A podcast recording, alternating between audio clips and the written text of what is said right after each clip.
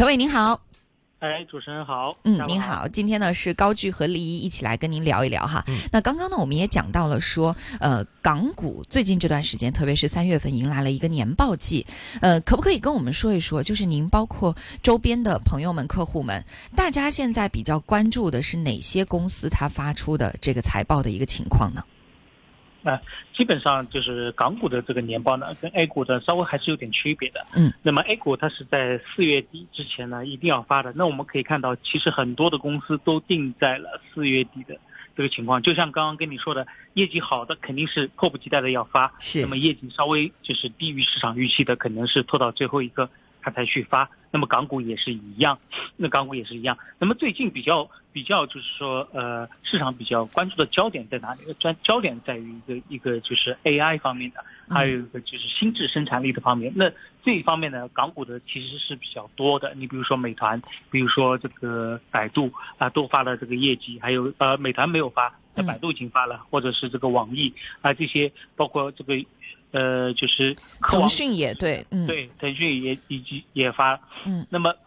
像类似的这一块的话，因为这个还港股呢稍微还有一点特殊，那么这些发了之后呢，呃，其实各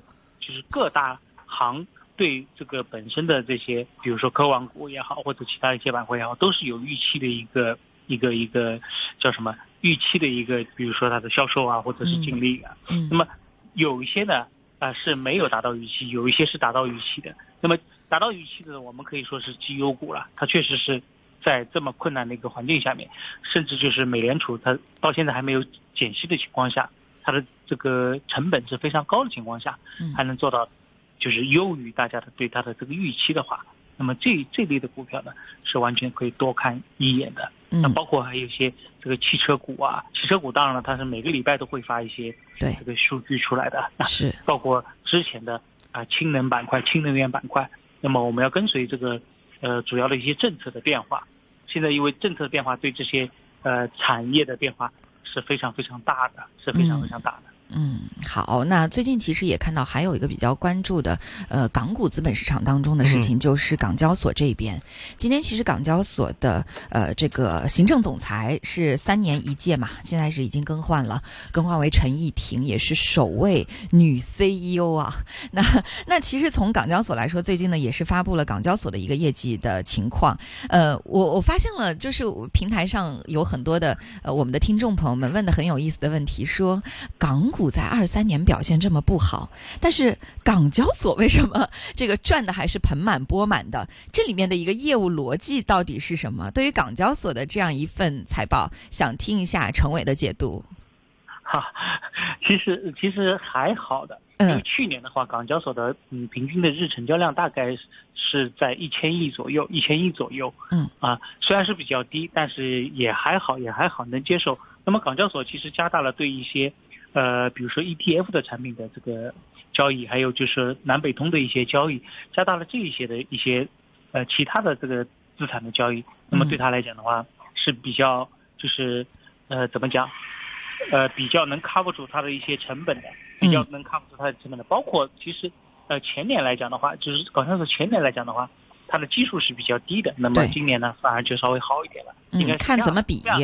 对，你是看怎么比，它是同比去年的，对吧？嗯？嗯，所以说这个呃基数低呢，就造成它现在呃增长这个数字呢是比较高，应该是这样讲。我们也看了一下财报里面的一些内容，就是如果跟往年来做对比的话，其实二三年的港交所的这个年度收益和其他的收益和溢利是创了历年来的一个第二高，仅次于哪一年呢？仅次于二零二一年。然后分项的收入来说，主要是三块收入，一个就是它的呃主要的这些业务收入，第二个呢就是港交所的慈善基金的一个捐款收益，还有一个就是公司资金新的投资收益和亏损。那主要业务这一块是同比增长了百分之三，到了大概一百八十九点四一亿港元。呃，像刚陈伟讲到的，就是因为保证金和结算所基金的投资收益净额创了一个新高，以及说二三年的 LME 交易及结算费增加，但是呢。上市费用这一块，其实二三年是减少的，也就抵消了一部分的增长啊。所以这两块其实多元化的一些发展，也是使得港交所的这个业绩有一个很好的一个增长哈。那现在呃换了总裁，那接下来会不会有一些新的？而且特别我们看到这个总裁其实是呃港交所原来的上市科出来的，所以对于上市这一块，二四年就是我们能不能有更大的一个期待，其实是非常值得我们去关注的。那我们跟陈伟讨论完港交所，我们还想回到您刚刚提到的一个话题，就是关于 AI。AI 这个话题最近其实挺有意思的。我觉得这个事情的事件呢，是源于苹果这边说，我可能呃十年造车路到此结束，我不不造车了。然后内地有一条消息说，李一周卖那个 AI 课，我不知道高级有没有关注到，就是有一个网红叫做李一周，然后他卖 AI 的公开课，卖了很多课之后呢，就是大家说他在割韭菜，啊，然后现在还有一个人出来卖了，大家可能呃想不到，三六零的周鸿祎。周鸿祎现在拿着说，他可能就是免费去讲这个 AI 当中的一些情况，也告诉大家说，三六零现在在全面的布局 AI 领域。当然了，我们也都知道，什么火他就去蹭什么样的热度，到底怎么做，大家也不清楚。所以，对于 AI 这一块，现在这个热度到底有多高？这个火有多少是实实在在的火，有多少是虚无缥缥缈的？可能就是在炒热度。请陈伟来帮我们分析一下。呃，我我我觉得并不是炒热度，我们可以从这个全球的这个情况来看啊。那当然，美国现在肯定是第一梯队，它的 Open AI 从就是这一把火是从从它引起的，啊，包括它的这个 ChatGPT 或者是后面的 Sora，这这两块确实是引领了整个 AI 的发展，这是不可否认的。那么第二点，您刚刚说到苹果它现在不造车了，改为全部 All in AI，这跟中国的很多的一些公司的话都是。呃，存在类似的一个情况，那么当然小米除外，小米还是要造车的，那么它可能发展的策略不一样。那我们先讲一下为什么小苹果它就不造车了呢？因为造车，我们大家可以看到，这个东西很容易亏损，这是第一个。第二个，它的资本支出一直很大，一直很大，就是很难做到，就是说，呃，赚钱比较轻松，应该是这样讲。那么苹果呢，它的市值、它的市盈率现在都比较不错。那么他，如果去造了车的话，会影响到它的市值。虽然它的造车成功之后可能会提升到两万亿美元，对吧？这个是有一定的这个概率，但是它的这个 PE 可能会被拉下来，影响它，影响到它整体的布局。那么另外一个，它如果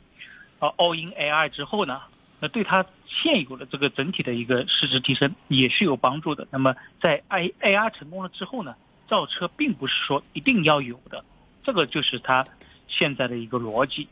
所以我们说我们中国的公司很多也是 all in AI 了，all in AI 了，全部放在 AI 里面。这其实是一条路径，AI 其实是一条路径嘛。我们看到那个 ChatGPT，它其实是就是靠算法啊，算法后面其实背后的逻辑就是概率啊，数学的概率啊，它把你全部用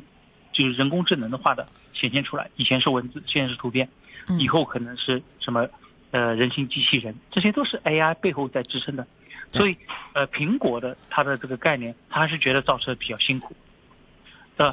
因为它其他的其他的行业赚钱已经可以完全可以满足它整个公司的正常的运维，而且毛利率也非常高。嗯，对，那造车如果搞好了之后，它的毛利率达不到那么高了，是，它整个公司就变掉了，其实是就变掉了，对吧？而且汽车来讲的话，他认为汽车现阶段还不能达到 AI 的高度，嗯，不能达到 AI 的高度。AI 的高度就是汽车一定要是无人驾驶，那么人才会在里面去做一些事情的。嗯，你如果不能无人驾驶，你在汽车里面，那人还是要驾驶的话，就很困难了。这个这个跟苹果的概念又稍微有点冲突了。对，其实没必要所有的企业都挤到一个赛道里面去啊。如果我在我的这个赛道做得很好，我为什么就一定要去蹭现在行业的一些发展的热度呢？也许我挤到别人赛道里，我不一定能够做成王者。那现在苹果它好好的在做自己的这些本本业主业。我觉得是，我觉得是一个非常正确的一个选择哈。那么 AI 这个淘金热持续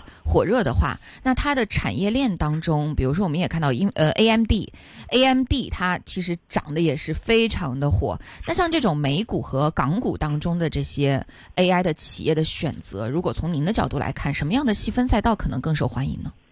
啊，那我们现在看到，其实 AI 现在英伟达是硬件部分嘛，嗯。是是最受欢迎的。那么大家已经看到市场已经用脚投出来。那么现在其实 AI 里面，比如说 OpenAI 这种这种提供就是大模型的，其实是不错的。那么在港港股里面，呃，在美股里面，比如说 Microsoft 啊这些这些，那么在港股里面呢，呃，因为这个 AI 其实是要钱来烧的，那么正宗的最最纯正的在港股里面其实是百度。那么一说到有钱呢，腾讯、阿里巴巴这三家呢，其实是。最有可能把这个大模型给做出来的，虽然他们都不做硬件，当然硬件是在美国那些 AMD，你刚刚说的这些都是非常好的，英伟达之类的。那么做到大模型的话，那么美国也有很很好的大模型本身本身就有的，对吧？那么在港股里面呢，这三家呢确实是不错的，最有可能做出大模型的。那么大模型里面其实也分很多种，比如说通用大模型，那么现在也在发力，很多公司也在发力。那么谁做出来，我们现在不知道。但是美国现在很明显就是 OpenAI 是比较厉害的，那马斯克是不服气的嘛？他今天是告了 OpenAI 的一个事情，所以这个里面会有一些竞争，但是大方向应该就是一个硬件，一个是通用，一个一个是大模型，后面呢才是应用。应用其实我们现在还没看到，呃，或者是很少看到，就是我们个人来讲，消费者来讲的话，看的不多，很多现在应用都是 B to C 的，呃，B to B 的应用。是，嗯，明白。好，那我们今天跟您的讨论大概还有呃五六分钟的时间哈，我们也想呃就今天的一个政策来请您帮我们做一个解读，因为您这边呢也是做这个资产管理这一块儿嘛。那今天其实有一新政策，就是关于新资本投资者入境计划，今天开始是可以接受申请的。那我想来问一下陈伟，就是其实我们看到社交平台上有很多的呃各大的机构也会来告诉大家说，欢迎呃大家来到香港来做这样的一个投资者入境的。计划来做投资移民，那么这个三千万也说了，我们是不可以放到原先大家可以买楼的这样一个事情当中去的。那在香港二零二四年，特别是春节之后的这个时间段，您觉得三千万放在哪些资产里面可能会是一个比较不错的选择呢？啊。三千万的话，你你讲到这个投资移民的话呢，那它其中两千七百万是要买买在这个金融资产的，对吧？嗯。那么三百万是投到那个非住宅的房地产，嗯。不是，是那个资本啊，资本运作，对对对对对，嗯嗯嗯，是香港支持本港创新及科技行业那块儿，嗯，科技啊，这个我们就不谈了，这个是呃政府会规定的，就是有一些圈定的。那其实两千七百万，政府也会圈定一些，比如说股票啊，这个债券，股票当然不会圈定这个债券啊、承托证啊或者非住宅地产。非住宅地产的话是一千万，上限是一千万，也就是说是商业地产，应该是这样讲。嗯，比如说买这个办公楼租租给人家的。这种这种一个情况，呃，是一千万上限。那么，其实现在来讲的话，呃，如果大家对这个整体的这个股票市场，也就是说二级市场的话不看好的话呢，来的话呢，可以先做一个存款的一个一个最好。呃，现在利率也是比较高，因为美美联储到现在还没有降息。那么，进入到这个之后，做了存款之后呢，啊，再看呃情况。你比如说，呃，这个非住宅地产的这个情况。是吧？那么这些都会产生一些现金流。我建议其实是可以完全配置的，就是一千万封顶的，这个是产生现金流的东西是比较好的。那么存款呢？呃，拿固定利息的也是比较好。那么包括后面的一些，比如说债券呢或者股票呢，这个后面可以慢慢细精挑细选，因为你先来了再说，后续再看股票和债券，顺序应该是这样。我个人是这样认为的。嗯，先把钱稳稳的放在这里，然后呢，啊，配置一些就是政府要求你配置的这些东西，然后此外最后再看一看现在整个股票的一个选择和债券的这个选择。那我们再回到说，对于股票或者对于债券来说，现在哪些行业、哪些类型的产品或者说是呃行业是值得我们现在去关注，在二零二四年有戏的？当然，除了刚刚咱们讲到的这个 AI 之外，哈。嗯，那个。当然，AI 其实是可能是就是贯穿，不仅是贯穿二零二三年的一个投资主线了。那么二零二四年投资主线，啊，都是跟 AI 有所相关的。包括我们最近国家最近提出的就是心智生产力的，其实里面很多呃联系到 AI。你比如说一些数据的呃生产呐，数据链的一些这个各个包括硬件、软件呐，嗯，现在就是比较。火爆的都是一些硬件部分，你比如说浪潮信息啊之之类的，都是硬件部分的。那么软件部分的，其实大我刚刚说的大模型在香港这块也是比较多的，比如说百度、腾讯、阿里巴巴这些估值都是比较低。但是呢，这个因为港股受到美联储就是加息减息的影响是非常呃严重的，所以因为现在还没有减息，哪怕之后就是说美联储的官员出来说我们现在是准备减息，比非常乐观的情况下了，那开始比如说今年降息三次、减息三次的话，那个时候股票的估值会慢慢的往上提升的，这是很明显的一件事情。所以呃，为什么暂时呢？因为现在还没有明确说到，呃，我们想减息或者是怎么样。是虽然昨天是说了啊，昨天晚上这个美联储是说了，但是都是偏谨慎，非常谨慎的啊。说一会说是夏天的减息，一会说我们只减息三次，啊，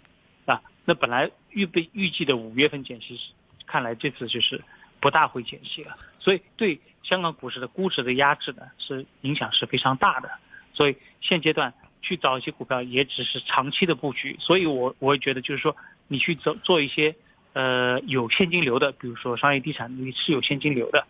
进来，也是非常好的一个选择。那么在股票上面，新质生产力、数据啊、AI 这一块，完全是可以多看一眼。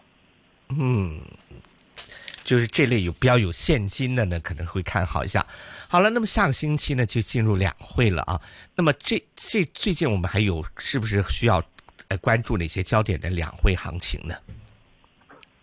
啊，两会行情我们其实可以看之前的这个呃在审议的政府工作报告。嗯。就是中央政治局已经开始审议这个政府政府呃政府工作报告，里面也提到了，就是说要做一些第一个统一。中国的大市场，这个其实是最关键的一步。任何一个产业如果在一个统一的大市场里面去做的话，这个是非常厉害的一个事情啊。现在因为是壁垒太多，很多行业不能进入很多很多的地方，这是一个非常大的问题，非常大的问题。第二个就是说要透明的去处理一些这个事情，那么所有的这个包括工业的发展、产业的发展都需要透明去处理这些事情。那么第三个。也讲到了新能源的发展，还有数据发展。数据其实跟 AI 相关是非常大的嘛。嗯。啊，数据的发展，新能源的发展，啊，这都是。所以，包括这些，啊，我们看到，比如说政府报告两会里面，嗯哼，能提出来的一些比较好的，能得到官方认证的，或者是官方之后开会去重点提出的，我们要要要要注意这些行业或者是产业的发展的，这些完全都可以关注。